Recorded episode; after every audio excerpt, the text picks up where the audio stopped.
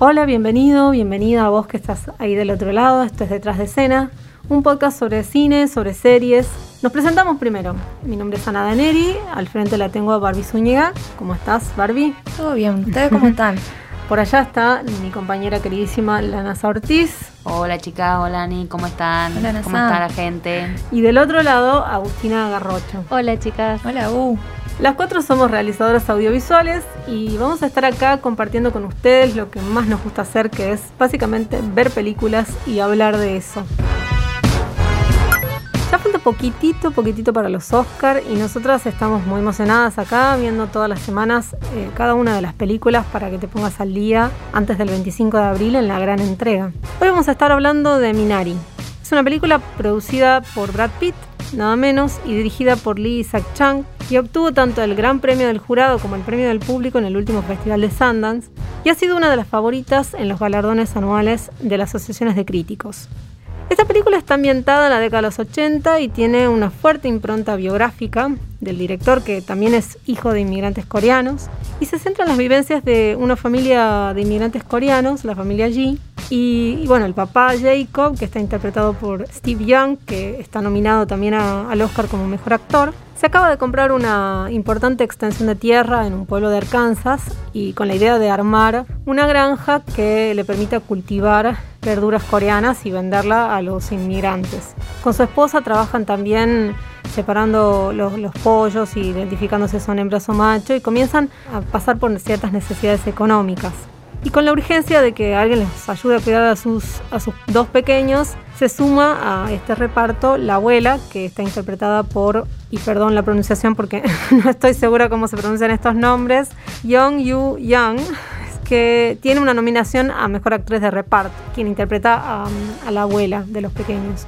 La historia es un drama muy humano, muy conmovedor, que bueno, hoy vamos a estar hablando un poquitito más en profundidad en esta edición especial y les vamos a contar cada detalle de esta película y vamos a estar debatiendo un poco también sobre si realmente merece o no llevarse el premio a Mejor Película. ¿Estás escuchando? La Gaceta Podcast.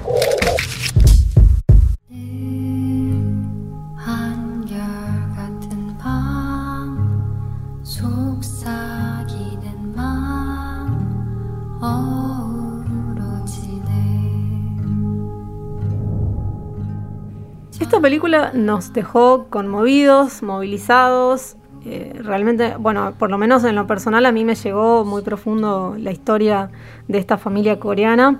Y hay realmente mucho para decir, mucho para debatir, pero por ahí podríamos con- contarle un poco a ustedes que están del otro lado cómo se hizo esta, esta película y cómo fue el proceso de producción.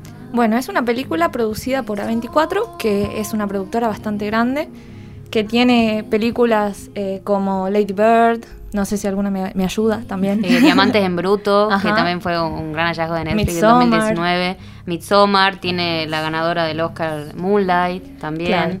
Es una productora bastante grande. Y bueno, además también está producida por el director, que es Lee Isaac Chung, y coproducida por Brad Pitt, que un dato que me parece que no lo esperábamos, ¿no? Eh, bueno, la historia más o menos va eh, cuando Lee tiene una hija y esta alcanza la edad de David, el personaje principal, el nene. Se da cuenta que el punto de vista de su hija le recordaba mucho a su infancia, entonces se le ocurre empezar anotando ideas sueltas y recuerdos acerca de, su vida eh, en los 80.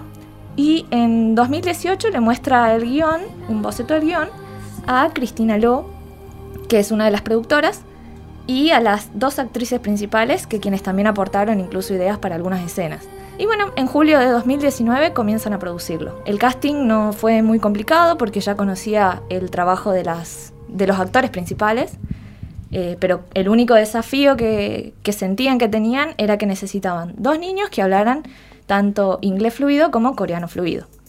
Eh, y además sabemos que rodar con niños es bastante complicado y por eso todo el rodaje estuvo adaptado a los niños para que bueno no sufran de, de estrés y que se sientan cómodos durante Claro, el trabajo. Porque el niño además es casi protagonista también de la película, es como su sí, punto de vista, protagonista, sí, sí, su sí. punto de vista, su relación con su abuela, su relación con su hermana, es como que eh, el personaje de él me parece que está muy bien desarrollado durante toda la Y película. muy bien actuado, Sí, hay y que muy bien decirlo, actuado. porque creo que cada uno de los personajes está realizado en profundidad y tiene una caracterización actoral Sí, tremenda. además, además Sí. de la dirección de actores me parece que se los nota cómodos, o sea, como si fuese realmente una familia de verdad, digamos. Sí, Es una sí, sí. película que, como vos decías, Anita, emociona mucho y aparenta tener cierta simpleza, pero en realidad esconde mucha profundidad entre los personajes, los vínculos Mm, que establecen. sí. Cada personaje tiene su propio conflicto y se va desarrollando.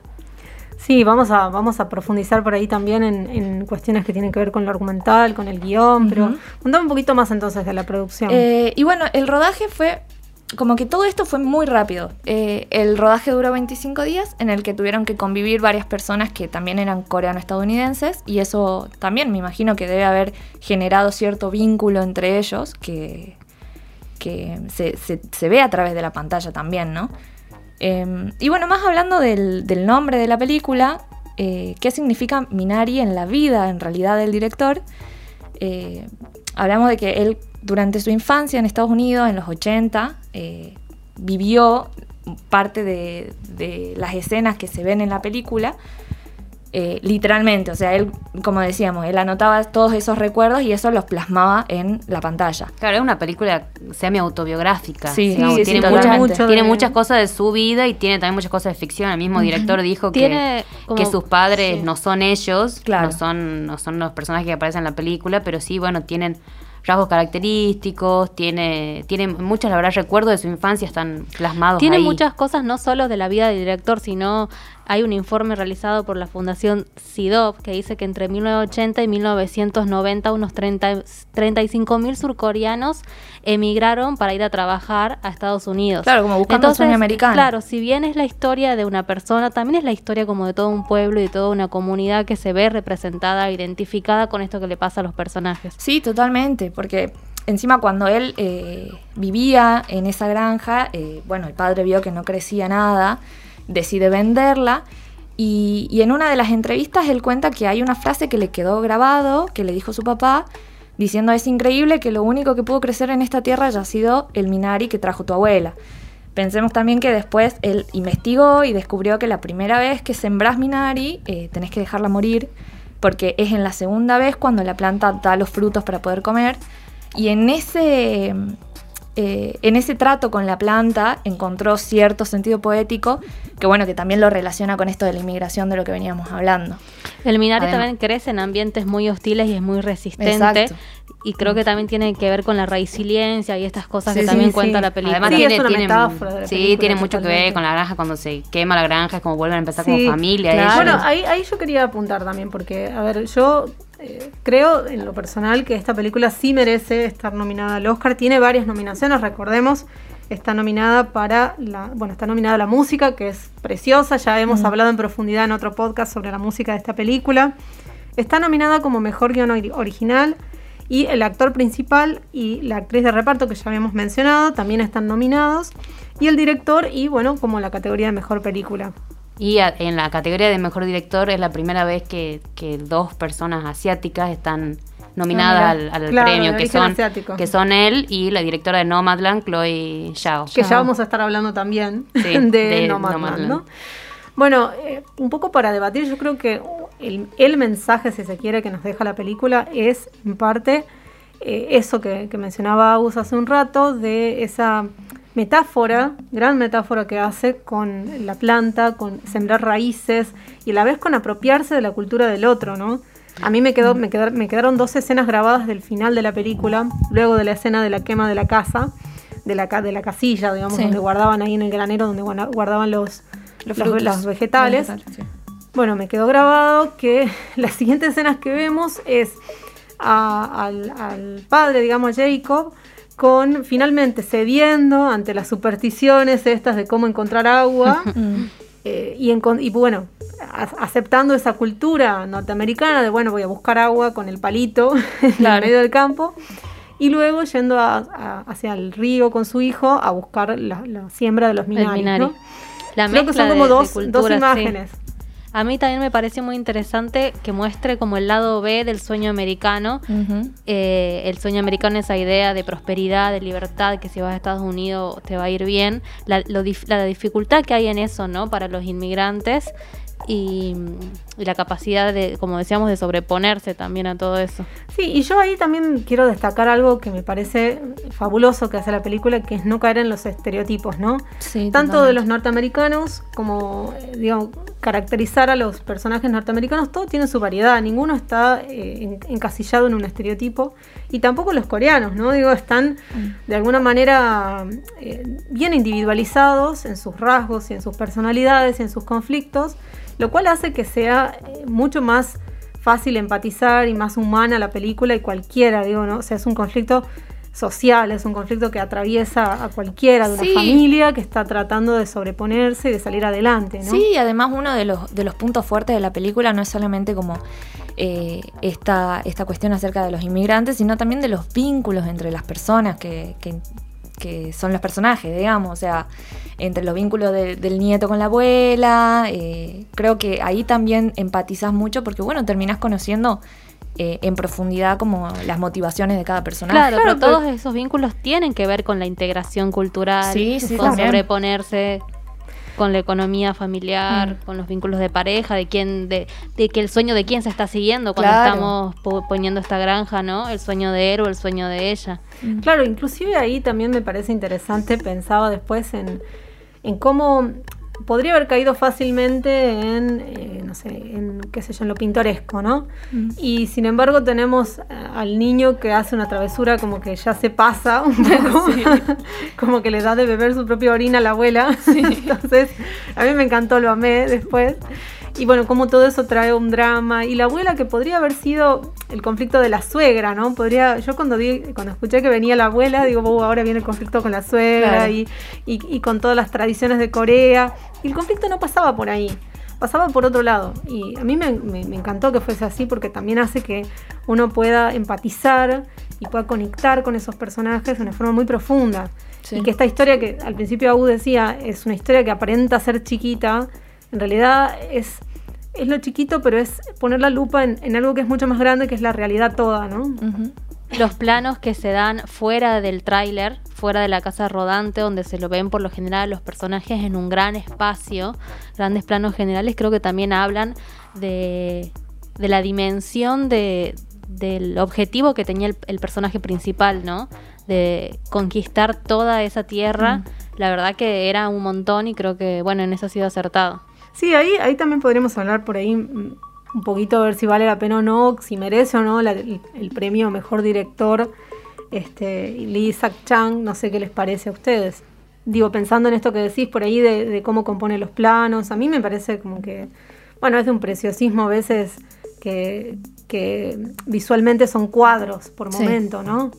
A mí me parece que es una película que tiene mucha intimidad, que está mucho con los personajes, se ve muy poco el espacio, salvo cuando vemos los planos generales de, de la Tierra. Creo que esto tiene que ver también con una cuestión de presupuesto, de que es una película de época, está ambientada en los años 80 y si vas al exterior por ahí te implica muchísimo mostrar mucho, entonces conviene cerrarse. Claro. En ese sentido creo que el presupuesto le ha jugado a favor a la película, que no sería lo mismo una película de 20 millones de dólares a esta de 2 millones. Además es una película sobre vínculos, sobre desarrollo de personajes, entonces me parece que está muy bien la elección, digamos, en cuanto a lo que vos decías, hago la elección de planos cortos, planos cerrados, eh, de mostrarte más la, a los personajes lo que le está pasando. Y que pone muchos personajes en el mismo plano, ¿no? Por ahí no hace tanto plano contra plano, sino que el movimiento es más bien interno o por cambio de foco. Te estaba a punto de decir lo mismo que a mí, por eso te decía que me parecían cuadros, porque de- mm, recuerdo, por ejemplo, toda una conversación cuando apenas llega la abuela que le está mostrando a la, a la hija, digamos, le está mostrando a su hija todos los las chucherías, la- Sí. las cosas, la- los sabores, las cosas que trajo de Corea. Nunca les vemos las caras, las vemos como casi como si fuésemos la subjetiva del nene que está espiando, que después vemos al nene, pero pasa un rato largo en el que estamos solamente viendo esa conversación como casi espiando desde un costado, en un plano, no sé, un plano medio americano, digamos, Sí. medio abierto, dentro del tráiler ese, que, que, bueno, uno está esperando, bueno, y el contraplano, no llega en ningún momento el contraplano, ¿dónde, dónde les veo las caras? Sí. Y después llega el, el niño y vemos ahí el, el contraplano de él espiando esa situación. Y creo que tiene que ver con jugar con eso que decís vos, con eh, que decís vos, NASA, con jugar con lo íntimo, jugar con, eh, bueno, esas escenas que, que nosotros presenciábamos de niños, o por ahí él, escuchando una conversación de los padres desde fuera del tráiler que lo involucra directamente. Eh, bueno, tiene como muchos aciertos. Sí, Y- además, o sea, es una película simple, pero que dentro de su simpleza, digamos, eh, la fluidez y la natu- naturalidad de cómo va avanzando la trama con cierta incluso parsimonia, o sea, como muy tranquilo, muy calmo, pero que también intercala con escenas cómicas y escenas dramáticas y sin necesidad de que la historia gire en torno a la, a la relación, por ejemplo, de la abuela con el nieto, que era lo que decíamos recién, como que te, te centrás en, en la motivación de cada uno de los personajes y de los personajes en conjunto, digamos. Sí, tiene un final que es bastante fuerte, Sí. yo creo, rozando el melodrama por momentos, Sí, pero sí. que me parece que, que bueno, es, es un, un final bastante feliz en, en- en lo que podría haber sido si termina la película. Justo cuando parece que lo están por cumplir, se incendia todo Sí. el galpón, pierden todo. Y esa escena fue filmada, esa casa se incendió de verdad, no utilizaron efectos visuales. Creo que eso ayudó mucho también a la actuación de los actores. Sí, es tremendo, realmente es tremendo. Además, el momento de clímax en el que él entra y vos decís, uy, ¿se la juega por las verduras o se la juega por la familia, esposa?" por la esposa, claro. y estamos que, que minutos antes básicamente habían Habían cortado, se habían separado. se habían separado. Dijeron no vamos ahí más y no vamos más. Por eso digo un final feliz porque, bueno, representa que pudieron encontrar la, la unidad o resolver sus conflictos frente a todo, dentro de, de- de todo lo terrible, trágico que podría haber salido eso. Sí. A mí, otra cosa que también me, me pone... Yo me emocioné en dos momentos de la película. Uno fue el final, que es tremendo. Y otro fue el final, digo, con la abuela, ¿no? Sí. Cuando aparece la abuela al final. Sí, y yo creo los que lo más, niños, lo más impactante, lo Cuando más él impactante llega fue el niño correr, ¿no? corriendo. Ay, él ay, llega a sí. Correr, corriendo, sí. que recordamos que él tiene un problema de corazón, tiene un soplo en el corazón. Nunca que- le permitían Corriendo correr. para salvar a su Claro, abuela. y ¿no? corriendo para, Tremendo. para traer a su abuela, para volver A a, la traer que que, no, antes que no es había culpa de ella. A la que siempre había- la que siempre lo había alentado a él también, diciéndole que es fuerte y que él puede hacerlo. Bueno, y, la, y la abuela, recuerdan, también se va con un sentimiento de culpa porque, bueno, eh, fue ella, digamos, quien arrancó Sí, había tenido accidentalmente el incendio. de- Y, y bueno, en, esa en ese caminata de culpabilidad se va yendo como para alejarse de su familia y el nieto que la va a buscar corriendo a pesar de su Ay, condición fue esa- esa muy, muy emotivo. Y la otra, la otra escena que a mí me emocionó es también tiene que ver con la abuela. Y una cosa que me, me parecía interesante mencionar es que no tiene música. Que es el momento en el que ella le canta a él la canción de los Minaris. Ah, sí. Eh, bueno, que cuando él no se podía dormir porque tenía miedo, porque tenía ese problema del corazón y en cualquier momento podía morirse. Y la abuela lo abraza y le canta. Y la escena la vemos, o sea, escuchamos a la abuela cantando fuera del campo, viendo el- vemos el tráiler la noche, el silencio. Bueno, a mí me pareció muy, muy emotivo, ¿no? Como me sacó un par de lágrimas. Sí, ahí, eso iba a me decir. hizo acordar Yo a he mi llorado, abuela. he llorado un Tiene- par de veces, la verdad. Tiene mucho, mucho de Sí, emotividad. sí. Es hermosa, una película hermosa. Es hermosa. Pero bueno, a ver, yo quiero que NASA nos cuente acá ah, esos datos que siempre nos Datos trae. curiosos. Algo, algo que no hayamos dicho, porque por ahí fuimos tirando algunas cosas de curiosidades de la película. Él decidió eh, que los diálogos de la familia estén en coreano y en inglés como para darle un realismo a la película, ya que él dice que dentro del círculo familiar, que eso, eso pasa en realidad, que uno sigue hablando su idioma eh, y aprendió el idioma extranjero como para eh, estar en ese país. eh, pero bueno, él quería reflejar esto, esta realidad de, las familias coreanas hablando en- en ambos idiomas. Esta es la primera vez que él graba una película en idioma coreano. Ya grabó otra en inglés y también tiene un corto en español. Eh, es la primera vez que lo hace en coreano y él dice que necesitaba que sea un proyecto que no se sentía preparado antes y que en este que es un proyecto tan personal eh, se, se animó, digamos, a lanzarlo y a, y a hacerlo en su idioma. Y bueno, como hablando un poco ya de los Oscar en sí, esta, como ya dijimos, la primera vez que hay dos directores asiáticos nominados a Mejor Director. Y también es la primera vez en la historia de, de los Oscar que un actor asiático norteamericano está nominado, que es el caso de Steven Yeun, que ya lo conocemos por The Walking Dead, Glenn. un gran actor. y bueno, está, está también en la carrera por, por Mejor Actor. En una categoría que además está es muy diversa, ¿no? Además de él que es asiático, está hay un actor que es musulmán, eh, tenemos a, a Chadwick Boseman, que es un actor afrodescendiente. O sea, es, es una categoría bastante diversa. Bueno, algo raro para los Oscars esperamos para que sigan, que sigan así para Que bien. sigan así, sí, sí, que sigan diversos. Bien, entonces, ¿cuál es la conclusión, chicas? Esta película va a ganar, no va a ganar, merece ganar los- el Oscar a mejor película. ¿Qué opinan? Yo creo que es una de las candidatas más fuertes. Sí, Esta sí, sí. y Nomadland creo que son la- las dos más fuertes para la categoría de mejor película y también de mejor director, creo yo. Porque se nota la, la impronta personal que le dio el director Mm. a, e- a- a esta, como ya hablamos también de los planos cortos, de los vínculos, de los personajes. Eh, me parece que es una, es una de las de las favoritas. Sí, sí. Y- y con razón. exactamente lo mismo. Yo creo que es mi favorita. No sé si es la favorita de la academia de los Oscars, pero hasta ahora la que, de las que voy viendo, creo que es la que más me conmovió, la que más me gustó. Eh, en todos los sentidos, me parece que es una película hermosa, la recomiendo.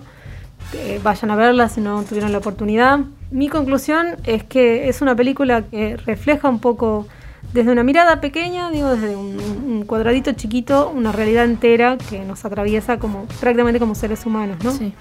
Esperamos que les haya gustado este podcast, que bueno, sigan viendo las películas y las ofertas de los Oscars, que nos sigan semana a semana. Vamos a estar la semana que, esta misma semana vamos a estar hablando de otra película, de otra de las grandes candidatas, que es Nomadland.